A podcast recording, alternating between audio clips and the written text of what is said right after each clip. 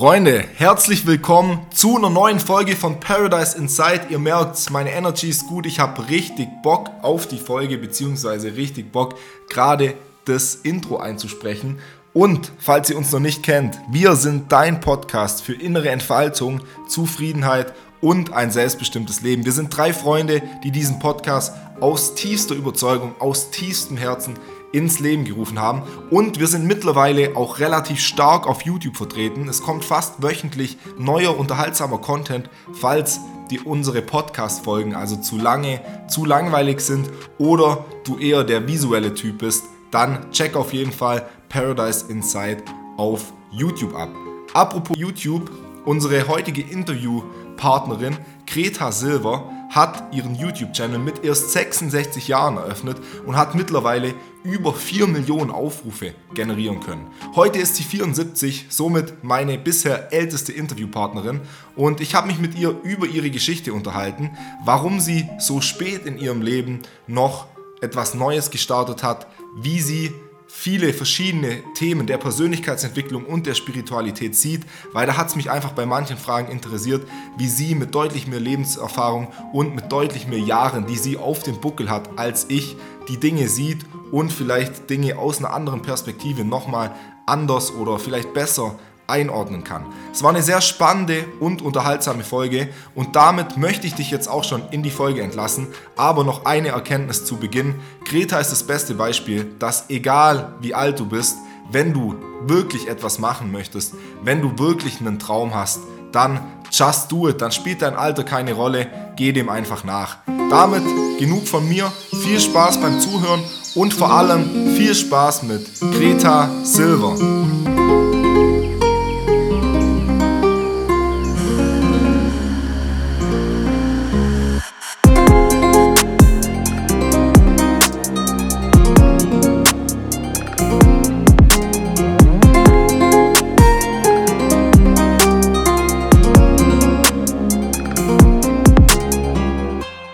Ja, Greta, erstmal vielen Dank, dass du dir die Zeit für uns nimmst. Ich habe mich sehr auf das Gespräch gefreut.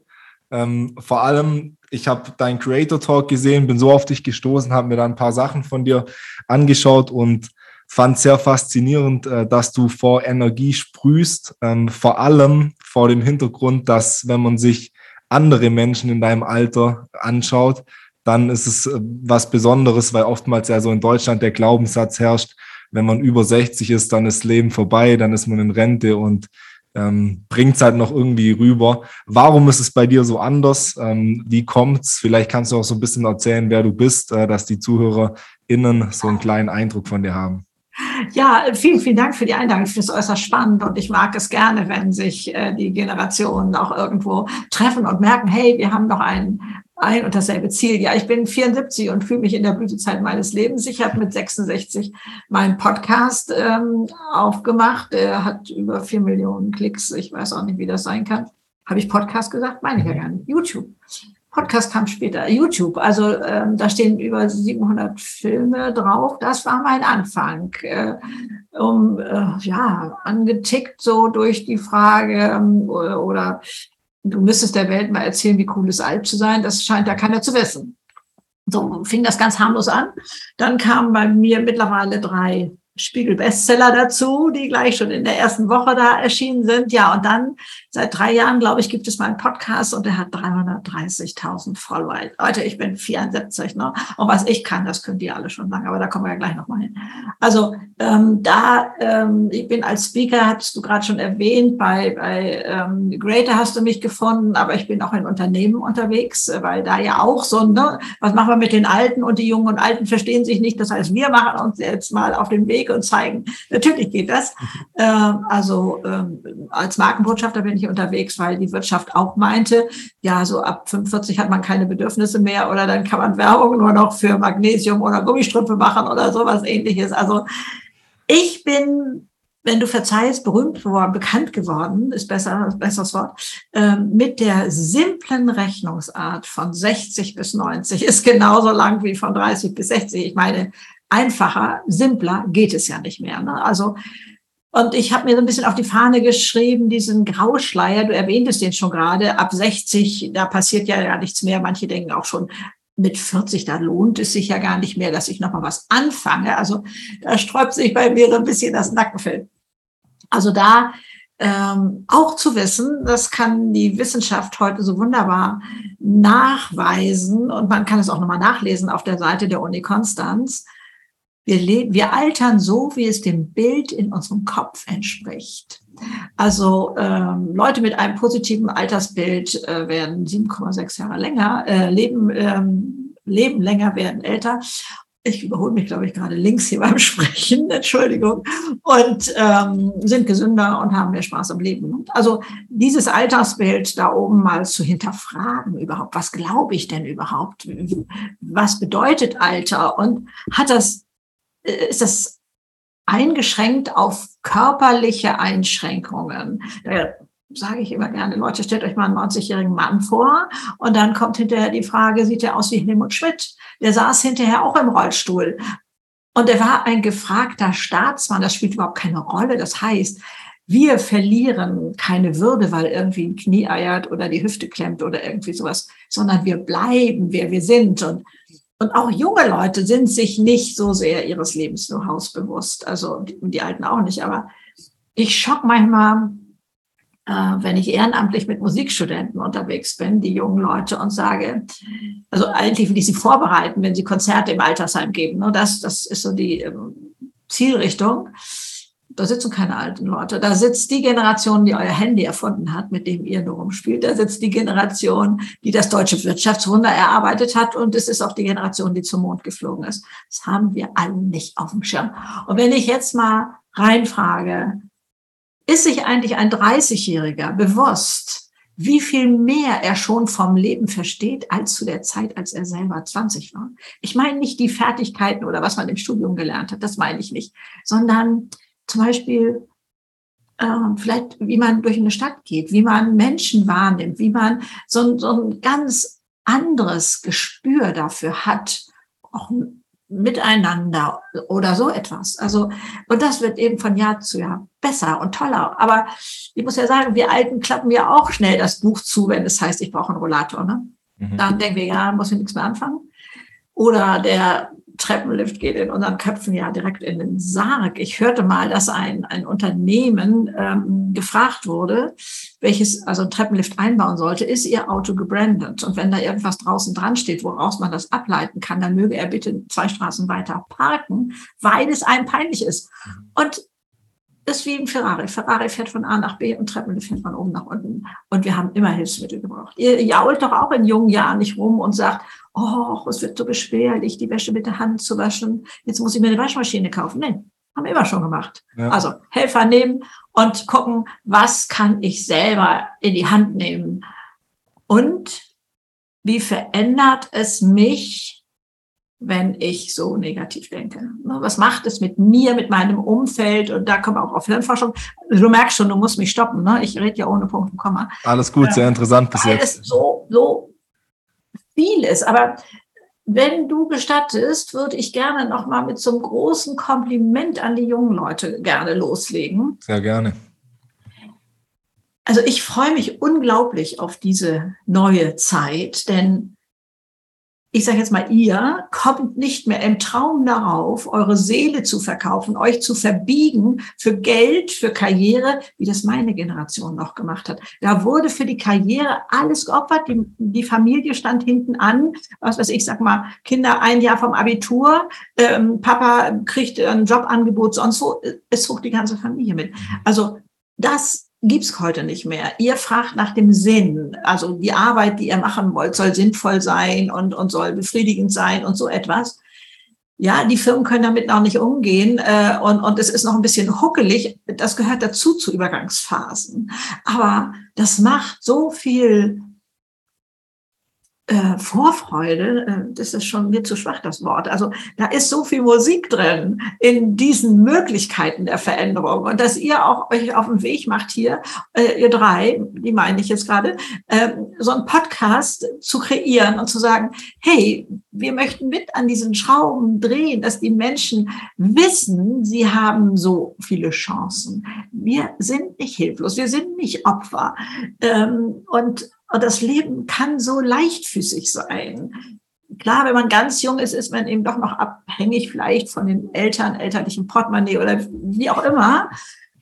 Und hat noch nicht so seinen Weg gefunden, aber es macht nichts. Und dann kann ich auch nur sagen, anders sein tut weh. Ja, das mag sein. Wir wollen am Anfang immer dazugehören. Da gibt es auch so Fachbegriffe für, wie wir sind Herdentiere oder so ähnliches. Aber zu verstehen, dass das Anderssein, die Kostbarkeit eines jeden Einzelnen ist. Und dass darin die Stärke liegt und ja, mehr zu sich zu stehen. Natürlich habe ich auch, also gerade dieses Modethema, ne? also ich komme ja noch aus einer Zeit, ich weiß gar nicht, ob ihr die noch kennt, so Marilyn Monroe. Das war Westentaille und ansonsten sehr fraulich. Dann kam das Bügelbrett mit Twiggy, also äh, dann kam die sportliche Frau. Und jeder wollte ich damals entsprechen. Heute, aus meiner heutigen Sicht, ist das ja so lächerlich. Also so absolut lächerlich. Statt zu dem zu stehen, wie ich bin und das auch mal wertzuschätzen. Also ich gebe es hierbei zu, ich habe erst, weiß ich gar nicht, vielleicht vor zehn Jahren oder so, angefangen, mich mit meinem Körper zu versöhnen. Ich hatte nur was zu meckern.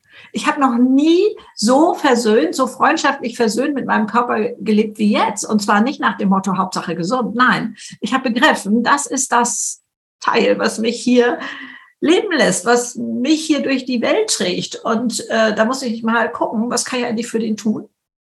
Und was hat er vielleicht auch für Nachrichten für mich? Also es gibt ja so einen schönen äh, Spruch, den habe ich jetzt aber nicht wörtlich drauf. Ähm, irgendwie äh, der Verstand sagt, äh, äh, meine Güte, jetzt hab, ich habe schon so oft versucht, dir zu sagen, zu zeigen, du bist auf dem Holzwege hier. Und dann sagt der Körper, kein Problem, ich sage es dir auf anderen Wege. ja, aber ich meine, ähm, du hast vielleicht auch schon Lebenswege gehabt, wo du, wo dein Körper reagiert hat und du vielleicht im Rückblick sagen konntest, hm, das hätte ich vielleicht auch schon früher ahnen können. Dein Verstand hat da schon manches Signal gesetzt oder so. Also ich weiß, dass das durchaus schwierig ist zu verstehen, wenn man mit dieser Art der Denke noch so gar nicht vertraut ist. Und das darf dann auch schwierig sein und soll jetzt hier kein, kein Bremsklotz sein in, in äh, Erwartungshaltung. Aber zu wissen, es kommt keiner vorbei, der regelt das in deinem Leben. Wir haben die Verantwortung selber.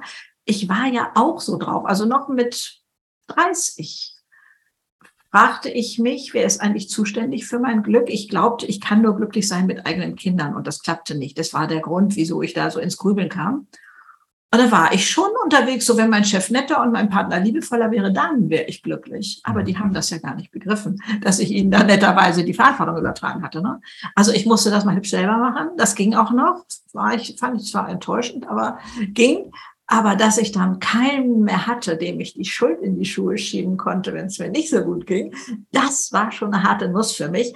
Und dann erst habe ich begriffen, hey, das ist ja Freiheit pur Du bist nicht mehr abhängig, dass da jemand vorbeikommt und sagt, na komm her, äh, ich mach dir mal einen schönen Tag.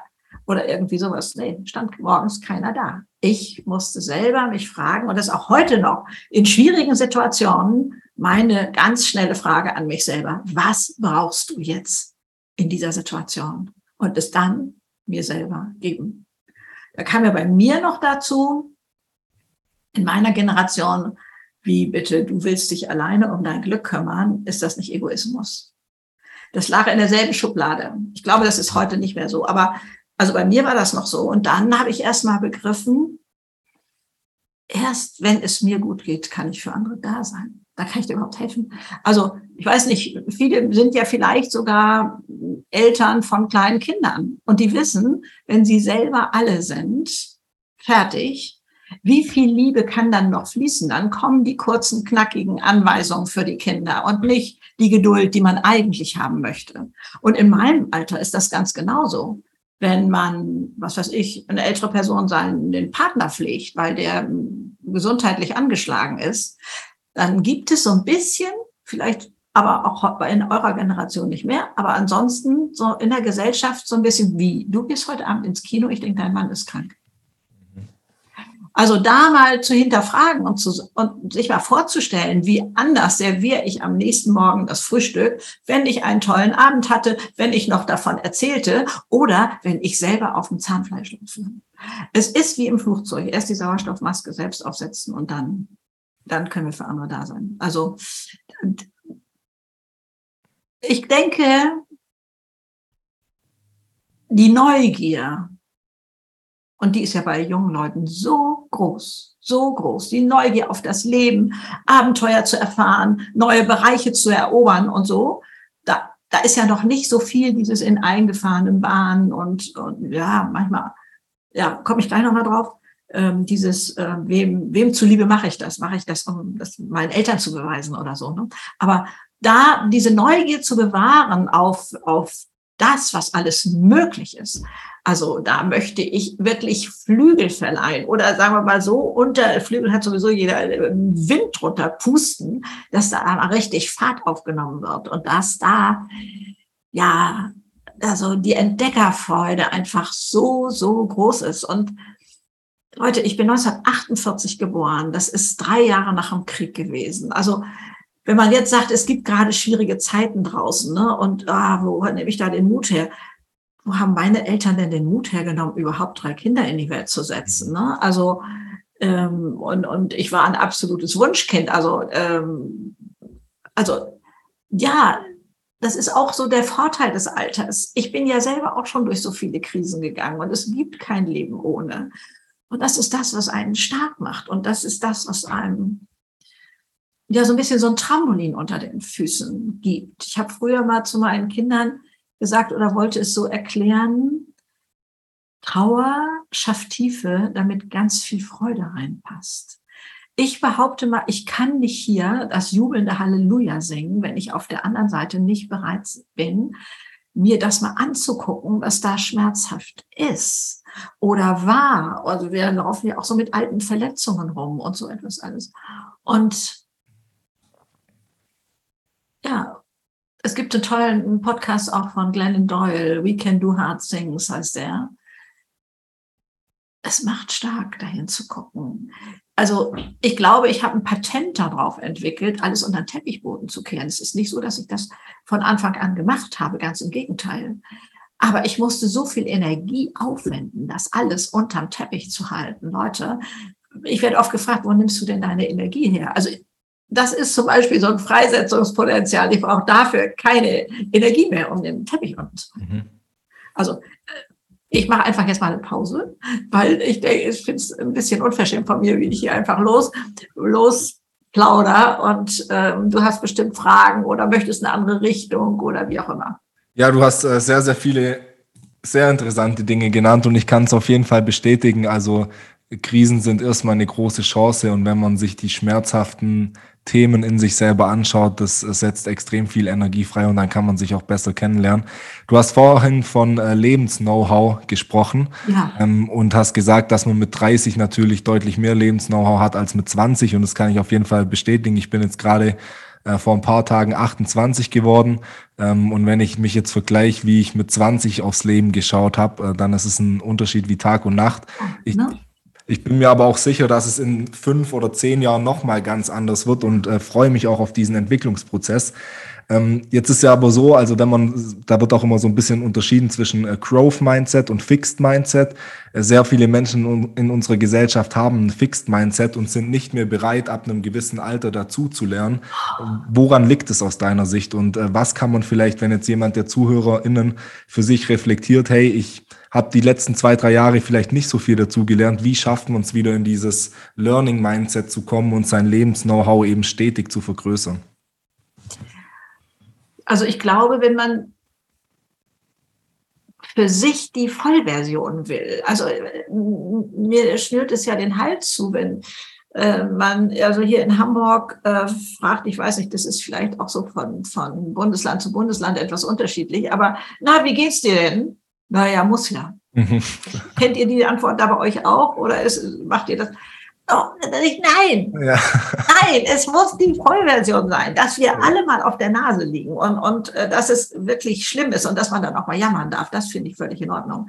Aber jammern in der Dauerschleife und sich mit halb, halb Sachen zufrieden geben, dann, also mein Alter, noch mit dem Heiligenschein, ich bin ja so bescheiden, nein, das reicht so mit der Wohnung für mich.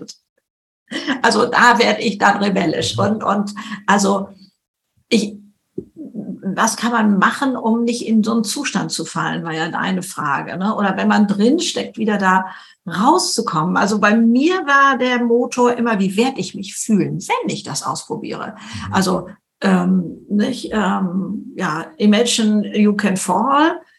Und dann ist die Antwort, oh darling, imagine you could fly. Na, da gibt es irgendwie von, glaube ich, berühmten Menschen so, so einen Satz. Und, und wir gucken immer, ja, ich könnte ja versagen, ich könnte ja versagen. Aber hey, wie wird sich dein Leben verändern, wenn du es probierst, wenn du es machst oder so? Das heißt, ich bin mehr der Typ, der so verführen will. Also nicht so, mach mal erstes, zweites, drittens. Ja, ich bin auch sehr praktisch. Ich sage immer, ich komme vom Bauernhof, das muss alles auch sehr handfest sein. Ne? Was kannst du machen und wie kannst du damit anfangen und so, ja schon. Aber ähm, ich bin selber unglaublich freiheitsliebend, auch schon als Kind gewesen. Und wenn man dieses Du musst und, und so, da, da dann werde ich so ein bisschen stachelig. Also ich hatte das große Glück, dass Mutti es wichtig war, was die Nachbarn denken. Es war insofern das große Glück, dass ich so einen Quatsch nicht nachmachen musste. Ne? Und da war ich schon als Kind so und habe gesagt, Mami, wenn du kein anderes Argument hast, dann weiß extra. Also ne, dieses, oder das, das habe ich, ich wurde neulich mal gefragt, wie ich denn so mit alten Glaubenssätzen und sowas, negativen Glaubenssätzen umgehe und was ich da so mache.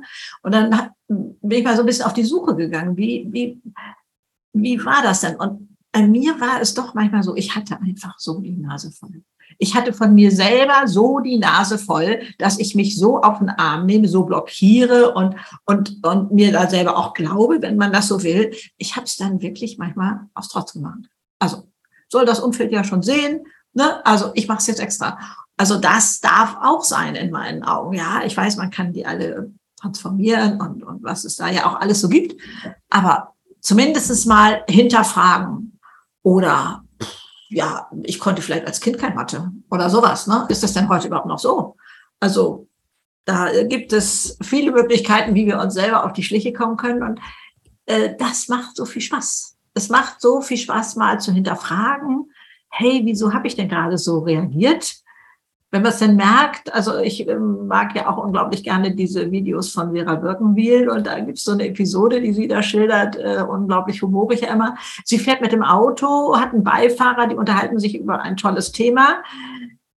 Dann wird sie überholt und geschnitten und dann fängt die an zu schimpfen und, ähm, weiß ich nicht, überholt den dann auch oder irgendwie sowas komisches macht sie da. Und dann redet sie da weiter, wo sie vorher mit dem ähm, aufgehört hatte zu reden, mit dem Nachbarn.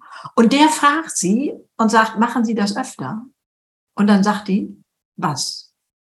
Das hat die gar nicht gemerkt.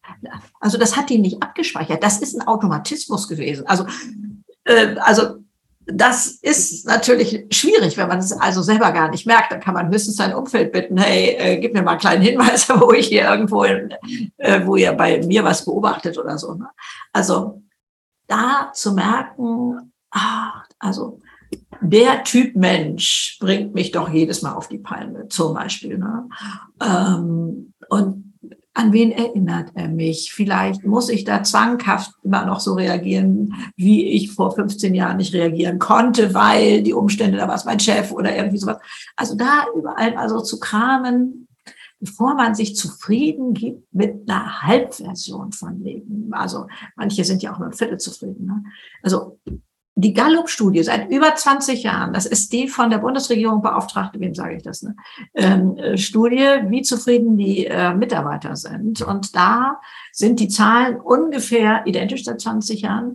148 Milliarden Euro verliert die deutsche Wirtschaft, weil die Mitarbeiter innerlich gekündigt haben, beziehungsweise nur, was weiß ich, zu 30, 40 Prozent oder sowas arbeiten.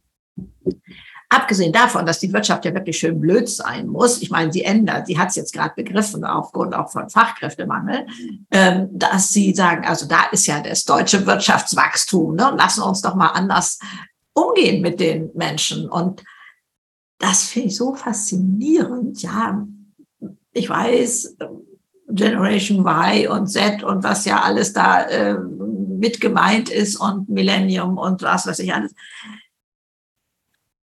bringt die Unternehmen doch dazu, mal zu schauen, wie kriege ich denn Fachkräfte? Wie kriege ich denn, wie, wie habe ich denn die beste Auswahl an von diesen Starköpfen, die da rumlaufen und sich nicht mehr von Geld und, und ähm, Firmenwagen oder sowas verlocken lassen? Äh, wie kriegen wir die denn an Bord? Denn dass wir sie brauchen, das ist da schon bekannt. Ne? Und dass da jetzt so ein neues Denken kommt. Also ich möchte durchaus voller Hochachtung und Danke sagen für dieses hierarchische alte System. Das hat Deutschland damals nach dem Krieg groß gemacht, alles gut und schön. Aber die Zeiten sind vorbei. Das dass da oben einer steht und sagt, so wird's gemacht und das durchgeprügelt wird und mit Kündigung gedroht wird. Und dabei weiß man doch auch längst, Angst, also auch in der Kindererziehung, ja, lässt uns da oben irgendwie einfrieren. Ich kann das nicht besser benennen. Äh, und wir können nur noch in alten Mustern denken. Also wenn ich Kreativität will und, und so etwas im Unternehmen, ja, dann muss ich da auch einen Schutzraum schaffen. Dann, weiß ich, du kennst den bestimmt den TED Talk von Brené Brown äh, über unsere Verletzbarkeit. Also innerhalb von 18 Minuten, sie ist Forscherin äh, aus Amerika, erzählt die in dem TED Talk, wie wichtig unsere Verletzbarkeit ist. Und dass erst dadurch die ganze Fülle gelebt werden kann. Und wie habe ich über Jahrzehnte gelebt? Ich habe versucht, Schutzmauern zu bauen. Mhm. Nee, äh, das macht man lieber nicht. Das könnte ja wehtun. Und dann ist dir doch schon mal dreimal die Bratpfanne um die Ohren geflogen. Da hast du es auch gemacht. Oh, bis ich merkte, hey, das sind ja meine Gefängnismauern, die ich da baue, weil ich mich das nicht mehr getraute und jenes nicht mehr. Und, und so. Und dann zu verstehen, es gibt andere Wege, sich zu schützen. Also ich kann heute ganz anders mit Sachen umgehen, die ganz klar mich verletzen sollen. Die lasse ich nämlich einfach wirklich beim anderen. Denn wenn man Bill Gates oder wen auch immer da beschimpfen würde, du bist der letzte Loser, hast nichts gebacken gekriegt, dann wird der doch auch noch mal einen Schritt auf den zugehen und sagen, Mensch, geht's Ihnen nicht gut, haben Sie zu lange in der Sonne gelegen, soll ich nachrufen? Der nimmt das doch nicht an. Ja. Also da gibt es eben überall Wege, damit umzugehen und sich verletzbar zu machen. Also das Thema Selbstliebe fällt mir dazu ein. Also da, da ist ja so viel drin. Also die Zeit haben wir gar nicht, das reicht dafür gar nicht. Also ähm, es kann in meinen Augen nur gelingen, wenn wir verstehen, wie kostbar das Leben ist. Ich meine, ganz egal, wie man sich einordnet, ob man glaubt, es gibt was Größeres auch über mir, es gibt ein Leben für mich nach dem Tod oder wie auch immer das so ist. Aber oder ich habe nur diese ein, dieses einmalige Ding und dann ist Ende im Gelände, dann ist doch immer klar, das ist so was Kostbares. Und ich wurde mal gefragt, ähm, ja, aber wie gehen die denn damit um, dass, dass sie jetzt nicht mehr so viel Lebenszeit haben? Das ist ja einfach statistisch. Ich sage, es macht mir umso mehr bewusst, dass ich jeden Tag dankbar genießen will. Und Dankbarkeit ist der größte Glücklichmacher.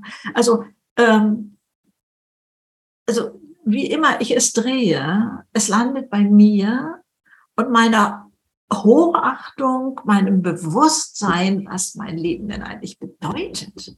Und ob ich hier vielleicht eine Botschaft habe, ob ich eine Nachricht habe für die Welt und ob ich sie ein bisschen besser verlassen kann, als sie vorher war.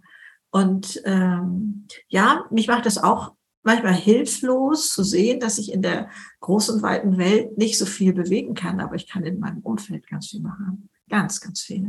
Und da tummel ich mich, beziehungsweise in deinem Podcast zum Beispiel oder so und, und versuche da Mut zu machen, die Vollversion. Ja. Da gibt es ein schönes Zitat von Rumi, der gesagt hat, äh, gestern war ich clever, also wollte ich die Welt ändern, heute bin ich weise, also ändere ich mich selbst. Ja. Ähm, und wie du so schön sagst, das ist ja das, was wir tun können. Wir ändern uns selbst und das Umfeld und dann haben wir vielleicht einen kleinen oder auch einen großen Einfluss auf die ganze Welt. Was ich mega spannend fände, deine Perspektive zu hören. Ähm, ich mache jetzt schon seit einigen Jahren Persönlichkeitsentwicklung und mir gelingt es immer mehr, negativ limitierende Glaubenssätze aufzulösen, um mich gerade in so Situationen, die du auch angesprochen hast, wo einen was triggert, wo einen was aufregt oder verletzt, ähm, da die Beobachterperspektive einzunehmen und zu reflektieren, okay, das muss mich jetzt nicht verletzen oder triggern, weil das macht die andere Person aus dem und dem Grund und das ändert nicht meinen Wert als Mensch. Ist es bei dir in jetzt einem fortgeschritteneren Alter auch so, dass du auch noch negativ limitierende Glaubenssätze bei dir erkennst? Oder würdest du sagen, irgendwann in einem gewissen Alter kommt man da in so eine stoische Gelassenheit, dass man wirklich gar keine Trigger mehr hat?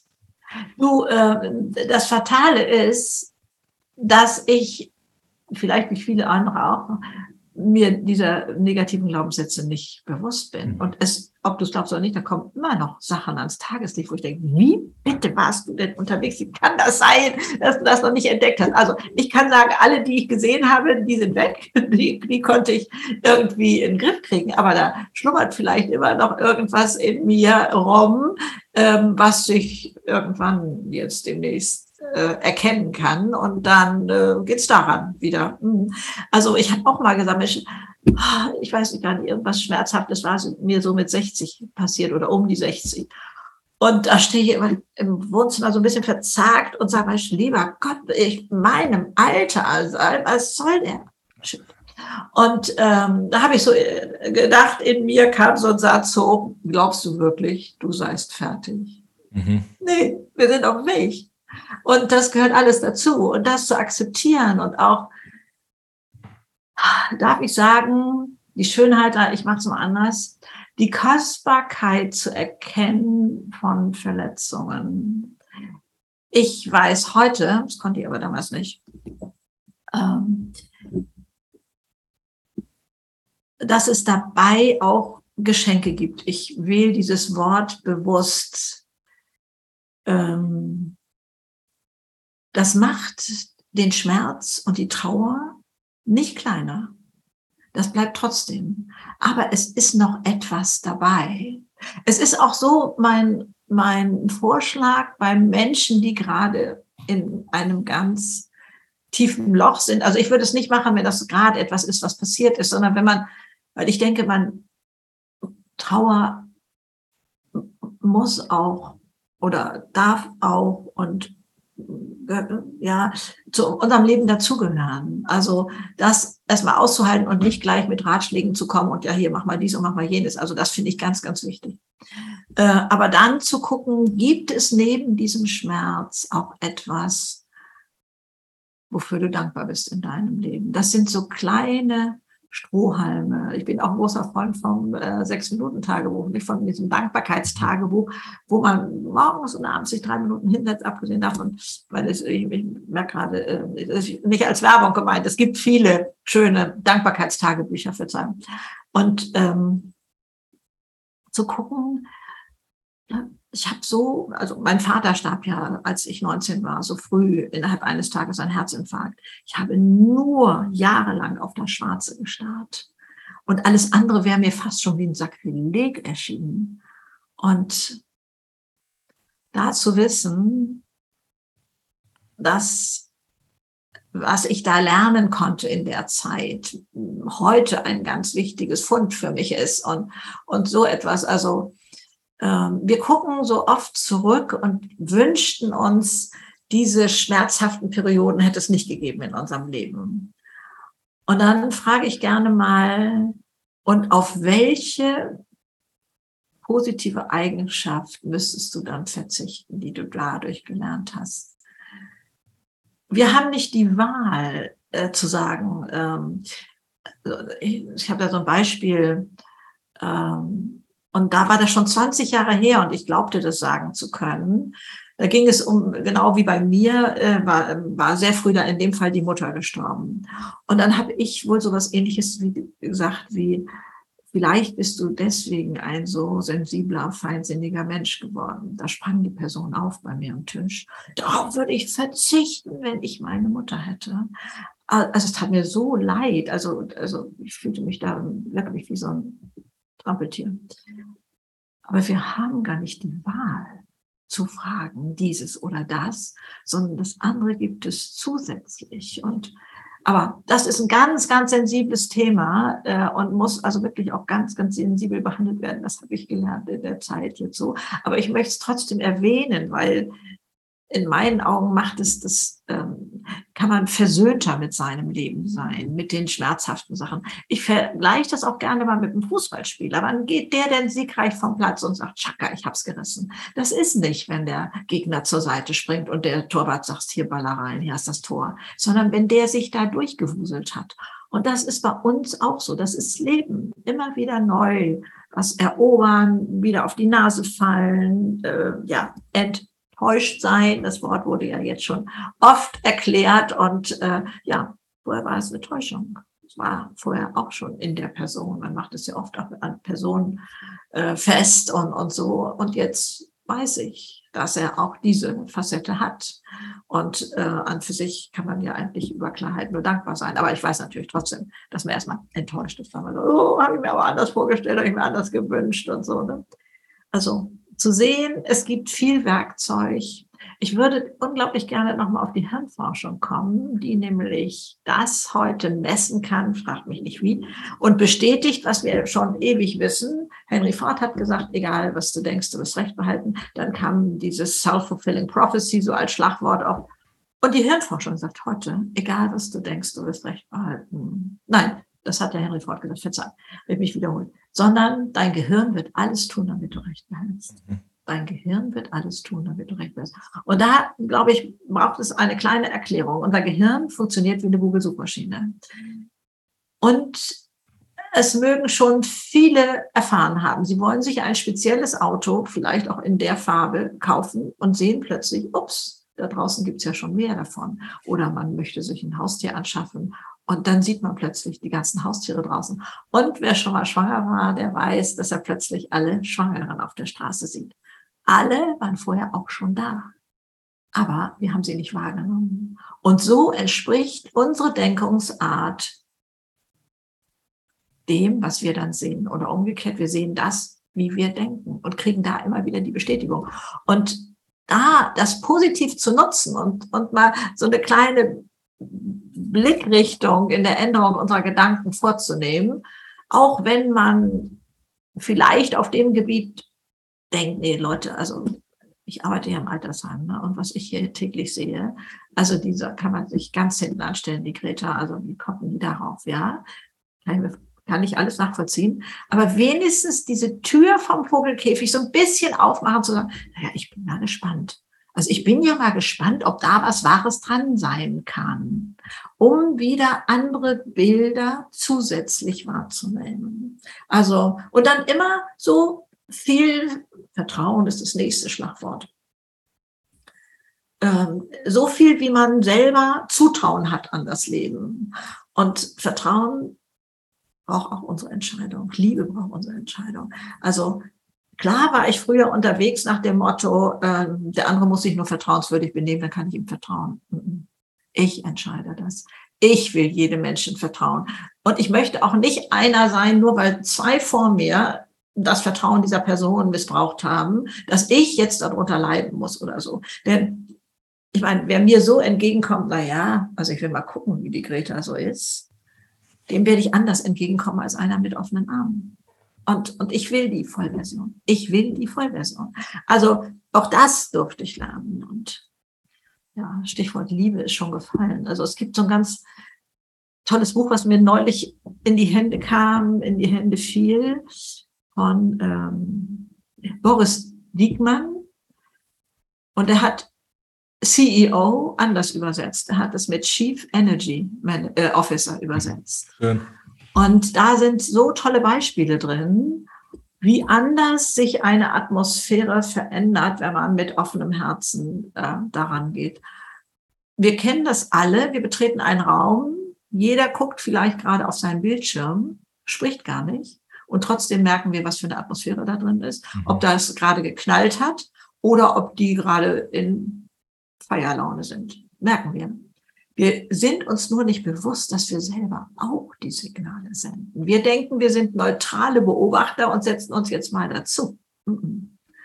Also da auch zu wissen, was man damit verändern kann und so. Also ja, also diese vielen Beispiele, die gibt's bei mir ja dann, also auf in den Filmen, äh, in den Büchern und sonst wo. Es ist diese wirklich, da gibt's eine Möglichkeit, da eine kleine Sache, da was Großes und, und so. Also damit können wir schon ganz, ganz viel verändern. Mhm.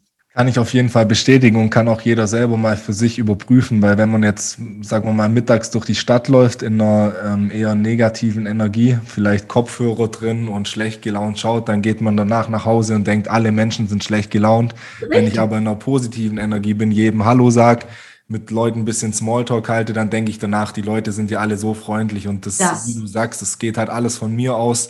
Ähm, so wie ich mich fühle, so nehme ich die Menschen dann auch wahr und das genau. so, so, einfach ist im Prinzip. Ja, so einfach, du sagst es. Ja. Also, ähm, Boris Diekmann hatte auch überlegt, das Buch ähm, Just Simple oder irgendwie sowas, mhm. also mit diesem Einfachen zu benennen, weil damit erreichen wir ganz viel. Mhm. Was, was mich mal so interessieren würde, so zwischendurch, kannst du überhaupt mit äh, Leuten in deinem Alter Zeit verbringen? Weil es gibt doch sicher nicht so viele Leute in deinem Alter, die auf einer gleichen, auf der gleichen Schwingung sind. Oder ähm, konntest du dir die Leute anziehen und äh, dir das Umfeld kreieren? Oder bist du eher mit, so mit äh, jüngeren Menschen unterwegs? Also ich, ich sag, ich frage dich jetzt mal ganz persönlich.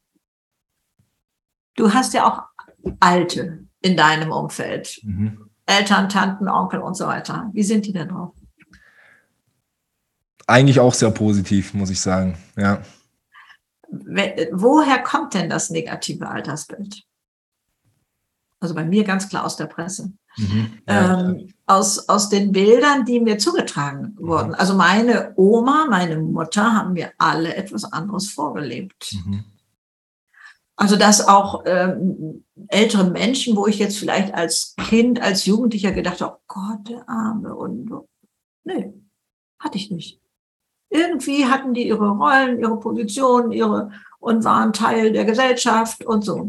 Aber mein Weltbild hat sich tatsächlich nochmal dramatisch verändert, als ich den YouTube-Kanal aufgemacht hatte. Plötzlich waren da die Leute, die sagten, Mensch, klasse, Greta, endlich mal. Denn die Welle rollt, die Welle rollt. Ich bin maximal Fahnenträger.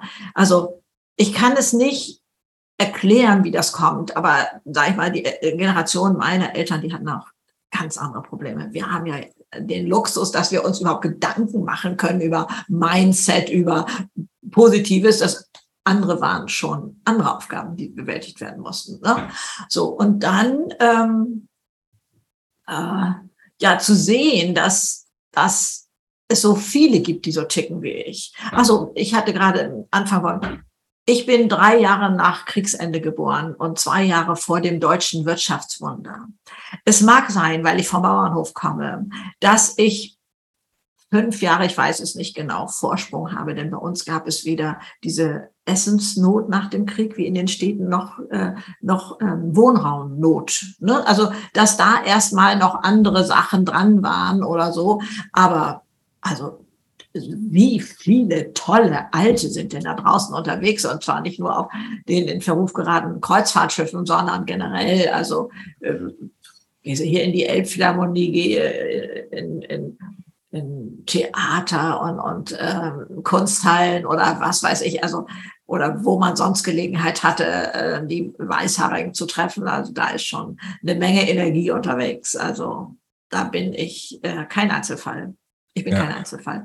Und ähm, ja, ich, ich, ich meine, ich habe selber mal äh, Presse gemacht oder hatte mein eigenes, äh, meine eigene PR-Agentur ähm, in früheren Leben, wie ich das immer so nenne.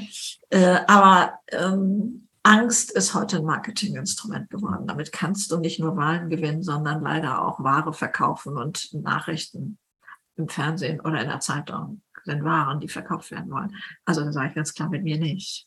Ne? Also ähm, das ähm, tue ich mir sozusagen nicht mehr an. Ich bin auch so informiert und gucke, wo ich helfen kann, ganz ohne Frage. Aber ähm, ansonsten kann ich mich da mittlerweile auch von distanzieren. Also welches Altersbild wollen wir haben? Welches Bild von der Welt? Ja, es gibt bestimmt auch viele, die sagen, ach, die jungen Leute heute, die sollen erstmal was leisten und, und, und so öfters, etwas. Ja. Also äh, auch in Unternehmen, wo die Alten sich sträuben, mit Jungen zusammenzuarbeiten und die Jungen denken, oh Gott, die Alten, das ist ja alles so veraltet, um Gottes Willen. Also, ne, so diese Bilder. Und dann komme ich da manchmal mit ins Spiel. Ne? Und da ähm, zu gucken, sind es Ängste, die so handeln lassen? Ähm, also sind Alte gerne gnaddelig, frage ich mich. Oder sind sie es geworden, weil sie nicht richtig gesehen werden, nicht richtig wertgeschätzt werden für das, was die als Lebens-Know-how, als Lebensleistung gemacht haben? Ich weiß es nicht, ich kann das nicht beantworten. Ich weiß sehr wohl, das ist ja innerhalb meines Lebens passiert, dass da von der Wirtschaft irgendwann auch mal ab 45 so aussortiert wurde wo ich heute mich hinstelle und sage, weiß das Unternehmen nicht, wie Arbeitsleistung abfällt, wenn jemand weiß, ich bin hier in fünf Jahren altes Eisen und dann kommt irgendwie so eine, so eine liebevolle Hand und wir haben hier so ein nettes Programm für dich und so. Ey, werde ich also, also es gibt ja zwei, der eine, der es versucht und der andere, der es mit sich machen lässt. Ne? Da stachel ich genauso auf. Aber ähm, wirtschaftlich gesehen, äh, wie viel Arbeitsleistung da verloren geht, ist ähm, also Hanebüchen nicht. Ja, also durfte ich auch schon in DAX-Unternehmen mit auf die Bühne gehen. Also das ist und da wieder neugierig zu machen. Es gibt ein, eine zauberhafte Reklame, ich nenne den Hersteller jetzt nicht. Das war so ein ganz kleiner Spot. Der sollte Generationen zusammenbringen. Und zwar ist ein, ich sag mal, Anfang 20-jähriger Street Dancer, ganz langer, ganz dünner Mann, sitzt gegenüber einer 53-jährigen klassischen Balletttänzerin, die jetzt eine Ballettschule hat. Und er so, Gott, das wäre eine als Ballettschule käme für mich gar nicht in Frage. So, und dann tauchte die Frage von ihr auf, wieso hast du angefangen zu tanzen? Und er sagte, ich hatte so viel Schmerz in mir. Und dann steht er auf, meine Mutter war gestorben, als ich 14 war. Und dann versucht er, Schmerz darzustellen in, in diesem modernen, in dieser modernen Tanzart. Und dann steht sie auf und sagt, ich würde Schmerz ganz anders darstellen. Und dann tanzen die umeinander, als wäre es eine Umarmung, ohne sich zu berühren. Und das war so bezaubernd, war zu fragen, was war damals dein Grund vor 50 Jahren oder wann du angefangen hast zu arbeiten oder vor 40 oder was weiß ich. 30, 20, spielt keine Rolle. Was war damals der Grund? Wieso hast du diesen Beruf gewählt? Was hat dich da brennen lassen? Was war das ausschlaggebende Ding? Wie bist du hier reingekommen? Oder das kann der Alte auch den Jungen fragen. Und schon merkt man, da gibt es irgendwas, da gibt es Gemeinsamkeiten und so. Und zu glauben, also ich mag ja auch nicht, äh, die Alten haben die Erfahrung und die Jungen haben das äh, neue Know-how von der, von der Uni oder so. Alles wird gebraucht. Wir brauchen alles. Wir brauchen Stabilität. Die Alten sind durch Krisen gegangen. Die stehen jetzt in den Firmen bei den Jungen und sagen, du, wir hatten, wir hatten schon die Finanzkrise, wir hatten diese Krise, jene Krise und so weiter. Auch hier wird es ein Leben danach geben. Mach dich nicht verrückt. Das sind stabilisier, äh, ja, stabilisierende Kräfte sozusagen. Und ähm, und sich, aber man kann auch im Privaten mal seinen Onkel fragen. Sag mal, wie, wie sieht dein Leben eigentlich aus? Und wie, was hattest du damals mal für Leidenschaften? Wieso, wofür bist du losgezogen? Was war dein Grund? Also, um da auch mal wieder ins Gespräch zu kommen. Also, über Generationen. Kann man auch die Großeltern fragen oder so. Also, ähm, wir sind so engstirnig, wenn wir nur immer auf unsere eigene Sache gucken. Ja klar, bin ich viel auch mit jungen Menschen zusammen, aber auch durchaus mit älteren. Äh, und habe jetzt gerade neulich noch mal wieder eine unglaublich spannende 78-Jährige getroffen, auch unglaublich lebensbejahend, aber einiges auch auf den Schultern. Auch jetzt noch an Verantwortung und an sich kümmern müssen und so etwas alles. Und da war aber so ein Strahlen, da war so ein Bewusstsein von, das Leben ist schön, auch wenn es schwierig ist. Und ähm, kann es ja auch nicht aushalten, wenn Hurra, heute ist äh, Montag und äh, nein, Hurra, heute ist Freitag und oh Gott, wie schrecklich, heute ist äh, Montag. Ich glaube, da habt ihr auch mal einen Post drüber gemacht. Ich hatte da noch mal ein bisschen ja.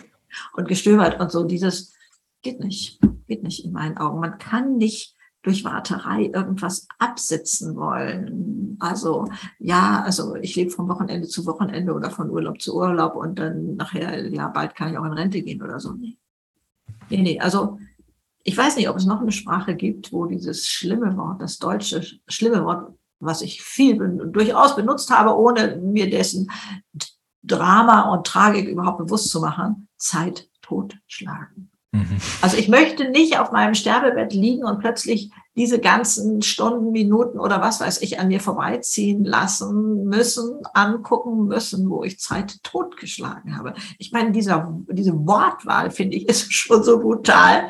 Äh, das darf nicht sein. Das darf nicht sein. Gibt es denn so vielleicht eine sehr persönliche Frage, aber weil du jetzt das Sterbebett gerade schon angesprochen hast, wenn du dir jetzt vorstellen würdest, ähm, heute wäre dein letzter Tag zu leben, wärst du dann so mit deinem Leben zufrieden und könntest quasi, ähm, also würdest für dich sagen, okay, das war jetzt ein Kreis, den habe ich geschlossen, ich gehe in Frieden, oder gäbe es noch ein paar Dinge, die du auf jeden Fall in deinem Leben noch erreichen, umsetzen möchtest? Nein, also ich kann äh, durchaus gehen, wobei ich immer sage, das sagt sich alles so leicht. Also ich habe versucht, wirklich da reinzugehen, Abschied zu nehmen von meinen Kindern, von meinen Enkelkindern und so. Ah, flossen aber die Tränen, ja. Also das, aber mir war es wichtig, da mal so weit es überhaupt geht, ranzukommen. Die Realität wird später ganz anders aussehen, dessen bin ich mir schon bewusst. Aber ich wollte nicht so eine anonyme Angstschablone da irgendwo hängen haben oder so. Und ähm, und nee, ich schaue auf ein unglaublich tolles Leben zurück. Also es war nicht immer leicht. Es war gar nicht immer leicht. Und hatte viele schmerzhafte Phasen, wo ich auch dachte, das Leben fährt vor die Wand. Es fährt vor die Wand. Ich weiß nicht, wie das weitergehen soll.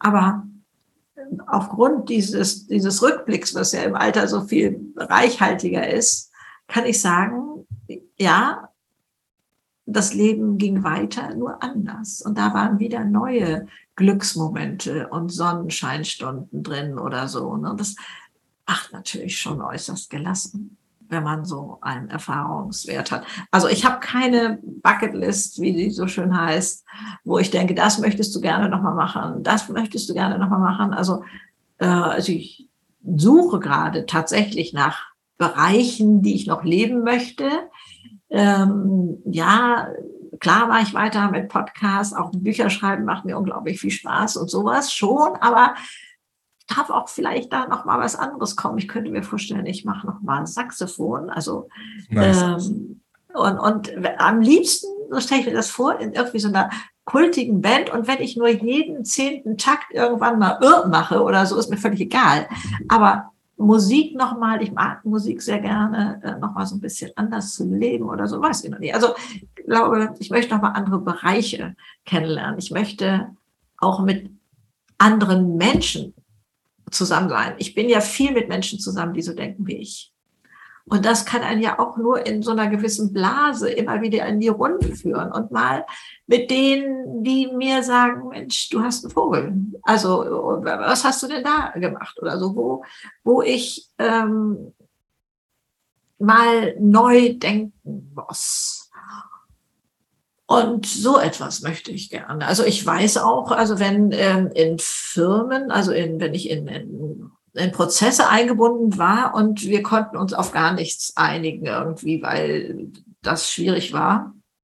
Wir sollten da was Neues kreieren oder so, habe ich oftmals Menschen dazu gebeten, die davon gar keine Ahnung hatten. So, mhm.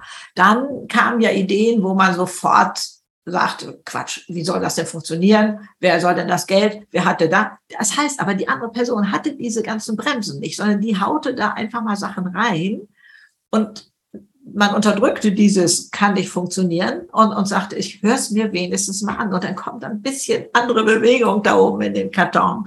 Und ähm, mag ich auch gerne, mag ich auch gerne. Also ich habe auch so ein regelmäßiges Treffen. Mittlerweile ist eigentlich schon eine Freundschaft ausgeworden, aber es fing wirklich ganz alleine dienstlich angekommen aus zwei unterschiedlichen Bereichen, ganz unterschiedlichen Bereichen, verstehen also gar nicht so wirklich was von dem anderen. Wir haben uns zwei Stunden in einem Café getroffen junger Mann, weiß ich nicht, Ende 40 wird er jetzt mittlerweile sein. Und er hat berichtet und ich habe berichtet. Erstens mussten wir uns kurz und knapp fassen. Zweitens hakte der andere ein und sagte, wieso, vor vier Wochen hast du noch gesagt das und das. Wieso, was ist hier zwischenzeitlich passiert? Wieso machst du das? Wo ist das Schwergewicht und so? Macht Spaß. Macht mhm. enorm viel Spaß, da neuen Wind reinzubekommen mit einer Person, die da keine Ahnung von dem hat, was man selber macht. Klar finde ich es toll. Man kann ja keinen Menschen erzählen, was man so den ganzen Tag macht. Ne? Also das kann ja nur einer verstehen, der auch so unterwegs ist und Podcast und YouTube und ja, also erzähl doch mal, was machst du denn? Du nimmst ja jeden Tag Film auf? Nee. Nimmst du jeden Tag Podcast auf? Nee. Und dann trotzdem zehn Stunden am Tag, wie macht was? Also das ist schon schön unter Gleichgesinnten, weil man da kann man verstanden, verstanden, verstanden abhaken. Ne? Aber es ist auch schön, äh, mit Menschen darüber zu reden, was ein antreibt, was ein wo man die Welt verändern will oder, oder sowas und wo jetzt die kleinen Schritte, erstens, zweitens, drittens muss ich und der Kunde hat das und das gemacht und da hadere ich gerade und so. Ja, hast du schon mal das probiert? Wie soll das denn funktionieren? Ne? Das kommt ja erstmal, ne? Und so bringt was, bringt weiter. Also wir machen also jedes Mal hinterher High Five. Das ist aber mittlerweile auch schon mehr als zwei Stunden, weil wir auch noch privates quatschen. Aber äh, es bringt einen weiter. Mhm. Sehr schöner Ansatz. Du hast gerade äh, rückblickend auf dein Leben gesagt, dass es nicht immer einfach war. Ja. Ähm, eins meiner Lieblingszitate, das ich auch schon sehr, sehr oft auf dem Podcast hier erwähnt habe, ist von äh, Kierkegaard, der sagt, dass das Leben nach vorne gelebt werden muss, aber nur rückblickend verstanden werden kann. Ja. Ähm, wenn ich jetzt auf mein Leben zurückblicke und gerade auf das letzte Jahr, das auch ähm, nicht immer ganz einfach war, dann bin ich heute so, dass ich sage, okay, ich bin dankbar für jeden Schmerz, weil aus heutiger Perspe Perspektive macht das alles Sinn und hat mich genau hier hingebracht, wo ich jetzt ja. bin. Ist es aus deiner Perspektive mit deutlich mehr Lebenserfahrung auch so und ähm, würdest du dem Zitat und äh, dem Herrn Kierkegaard hier auch recht geben. Unbedingt, unbedingt. Also ich glaube, der hat sowieso immer recht, um ehrlich zu sein. er hat so viele tolle Sachen rausgehauen. Ja, aber ähm, ich bin ähm, tatsächlich mit meinem Leben unglaublich zufrieden und habe alles liebevoll annehmen können. Und ähm, ich bin ja äh, geschieden mittlerweile und ähm, dann sagte bei irgendeinem Gespräch bei meinem Ex-Mann, äh, naja, aber du würdest mich doch nicht wieder heiraten. Ich sagte auch, allein schon wegen der Kinder. Das übersteigt natürlich völlig sein Fassungsvermögen. Ne? Also, äh, oder wenn es heißt so, was würdest du anders machen? Oder welchen Rat würdest du heute dieser jungen Greta geben, was sie anders machen sollte? Ja, da kommt was anderes bei raus, kann ich auch gleich sagen. Aber es hat mich ja zu der Frau gemacht, die ich heute bin und mit der komme ich so gut klar. Also ich würde, glaube ich, der jungen Greta gerne sagen wollen, so wie du bist, bist du richtig. Hör auf, dich zu vergleichen. Nimm dich so an, wie du bist und genieße das Leben und erkenne die Fülle, die du, du hast alles in dir, das ist ja auch sozusagen die zweite Überschrift äh, eures Podcasts. Ne? Also zu wissen, dass man auch da drin kramen kann wie in einer Schatzkiste. Und äh, ach ja, das habe ich ja auch noch und dieses habe ich ja auch noch. Manches kommt erst nach und nach zum Vorschein oder so, aber dem mal Raum zu geben. Und auch zu wissen, dass da drin ein unkaputtbarer Raum ist. Es gab Zeiten in meinem Leben, da musste ich mich wirklich darauf zurückziehen, also in mir bleiben und, und also da kann keiner drauf rumtrampeln. Egal, was da gerade um mich herum passiert oder mit mir passiert, gab es in mir, gibt es immer noch in mir diesen Schutzraum. Und ähm, ja, ich kann nur sagen, das Leben ist unglaublich spannend in jedem Alter. Jede Phase ist kostbar.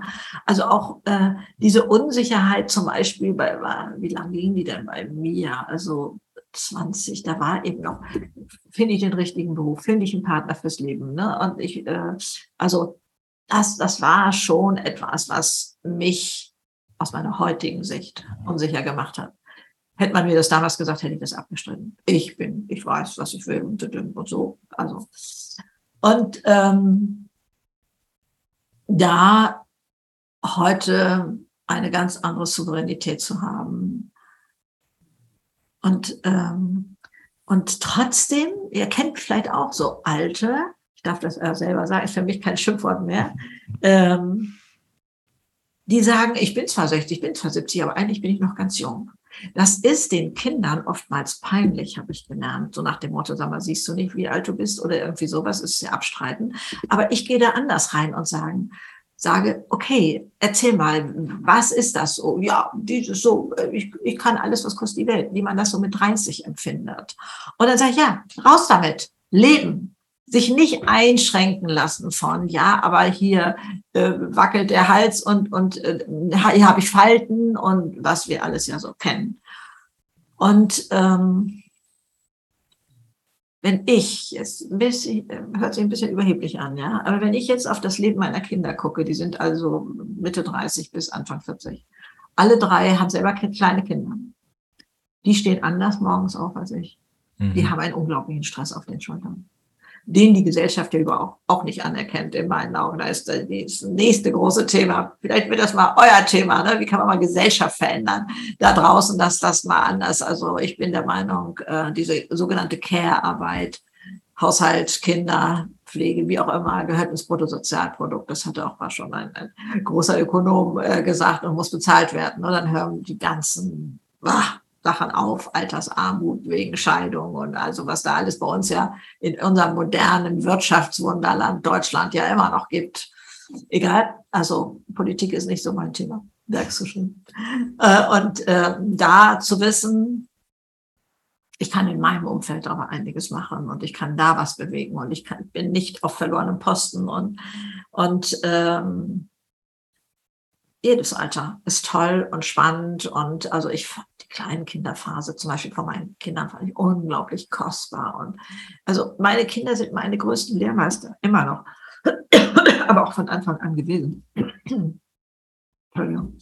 Und ähm, mit deren Augen die Welt zu sehen und, und die Schönheit zu sehen und mal selber zu erkennen, was lebe ich denn vor? Worte, sind Charlotte Rauch. Ne? Wir mhm. wissen das selber, ich glaube sieben Prozent oder du wirst es besser wissen, ist das gesprochene Wort, auch in, der, in unserer Kommunikation, sondern äh, Körpersprache auch, klar, aber Ausstrahlung, was, was bringe ich rüber? Und äh, so, das kommt an und ähm, was vermittel ich da meinen Kindern? Ja, ich finde hat mich ganz schön ins Straucheln gebracht damals. Mhm. Ich finde es sehr schön, äh, dir zuzuhören und ich bekomme gerade schon richtig Lust, äh, alt zu werden. und so die verschiedenen. Kannst dir Zeit lassen. Kann, wird, passiert automatisch, ja? ja. Aber dass wenigstens diese, diese Schwere, dieses Graue da wegkommt. Wenn wir das geschafft haben mit diesem Podcast, dann denke ich, haben wir schon äh, die Vollversion. Denke ich auch. Und ich will nochmal ähm, betonen, was du gesagt hast mit dem Schutzraum in dir drin. Ähm, mhm. das ist ja auch genau die Message von unserem Podcast, weil wenn man das mal gecheckt hat, dass man, egal wie schlimm es gerade im Außen ist, hey, wenn ich meine Augen zumache, in meditativen Zustand beispielsweise gehe, dann habe ich einen Zufluchtsort, dann habe ich ein Paradies, ein Zuhause in mir und ja. dann kann einen eigentlich auch nichts mehr schocken. Dann geht man sehr ähm, beflügelt und leicht durchs Leben, weil man weiß, egal was kommt, ich habe immer mich und ja. ich selber kann mich immer aus der Situation wieder rausbringen und kann immer die äh, das im Außen dann auch wieder ändern in was Positives. Und das finde ich einen sehr, sehr schönen Gedanken und vor allem eine der wichtigsten Erkenntnisse, die ich ähm, zum Glück schon in relativ jungem Alter haben durfte. Toll, wunderschön. Es, also es begeistert mich sehr, wie ihr unterwegs seid und äh, kann ich nur sagen, weiter so. Ja, freut mich. Ich würde dir auch solche Leute. ich ich würde dir gern zum Abschluss noch eine Frage stellen, die wir allen unseren Gästen stellen. Oh ja, da habe ich nicht geguckt, welche das ist. Okay. Was muss oder was darf aus deiner Sicht passieren? Du kannst gerne eine Sache nennen oder mehrere, dass jeder Mensch auf der Welt seinem inneren Paradies wieder ein kleines Stückchen näher kommt. Selbstliebe.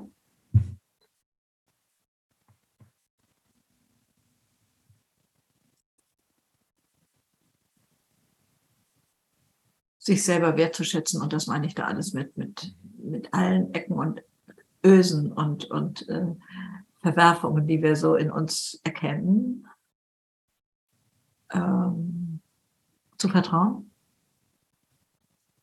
Ähm, was braucht jeder? Und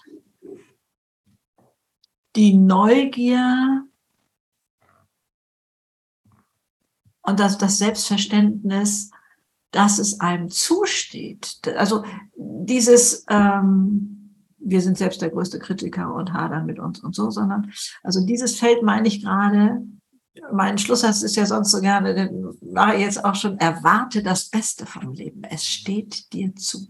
Wunderschön. Also, ähm, und da so den Fuß drauf zu stellen, so dass das unumstößlich ist und, und nicht, äh, ja, aber ich habe ja noch diese schlimme Eigenschaft und diese habe ich auch noch und so. Es steht dir zu, ein glückliches Leben zu führen. Mhm. Amen. Kann ich, kann ich nichts mehr hinzufügen. Wunderschön. Greta, herzlichen Dank, dass du dir die Zeit genommen hast. Es hat mir großen Spaß gemacht und es ist auch schön zu sehen, dass ähm, zwei so unterschiedliche Menschen wie wir, also von Alter zumindest mal, trotzdem über die gleichen Themen sprechen und genau. so ähm, sehr ähnliches Mindset haben. Ja. Ich danke dir so sehr, lieber Janis. Alles Liebe. Tschüss. Alright, Freunde, da sind wir auch schon wieder. Ich hoffe, dir hat die Folge gefallen und du konntest die ein oder andere Erkenntnis mit aus der Folge rausnehmen. Auf jeden Fall die Haupterkenntnis für mich, neben all dem, was wir gesagt haben, es ist nie zu spät, etwas Neues anzufangen. Es ist nie zu spät, das Leben zu leben, das du schon immer leben wolltest. Und es ist nie zu spät, deine Träume zu verfolgen. Also, wenn du schon länger etwas tun wolltest, aber immer dachtest, ja, es ist zu spät, ich habe doch jetzt schon zehn Jahre in der Branche gearbeitet, dann nimm die Folge doch als Anlass, das nochmal zu reflektieren und dieses Mal wirklich einfach mal anzufangen. Wenn dir die Folge gefallen hat, dann gib uns gerne jetzt 5 Sterne auf Apple Podcasts oder Spotify. Teil die Folge gerne mit deinen Freunden, wenn du denkst, auch sie könnten einen kleinen Denkanstoß gebrauchen. Und wie im Intro schon gesagt, schau auch gerne mal auf Instagram oder YouTube vorbei. Du findest uns dort easy unter Paradise Inside oder schau gerne auch in die Show Notes. Dort sind die entsprechenden Links. In diesem Sinne, bleibt achtsam und bis nächste Woche. Peace.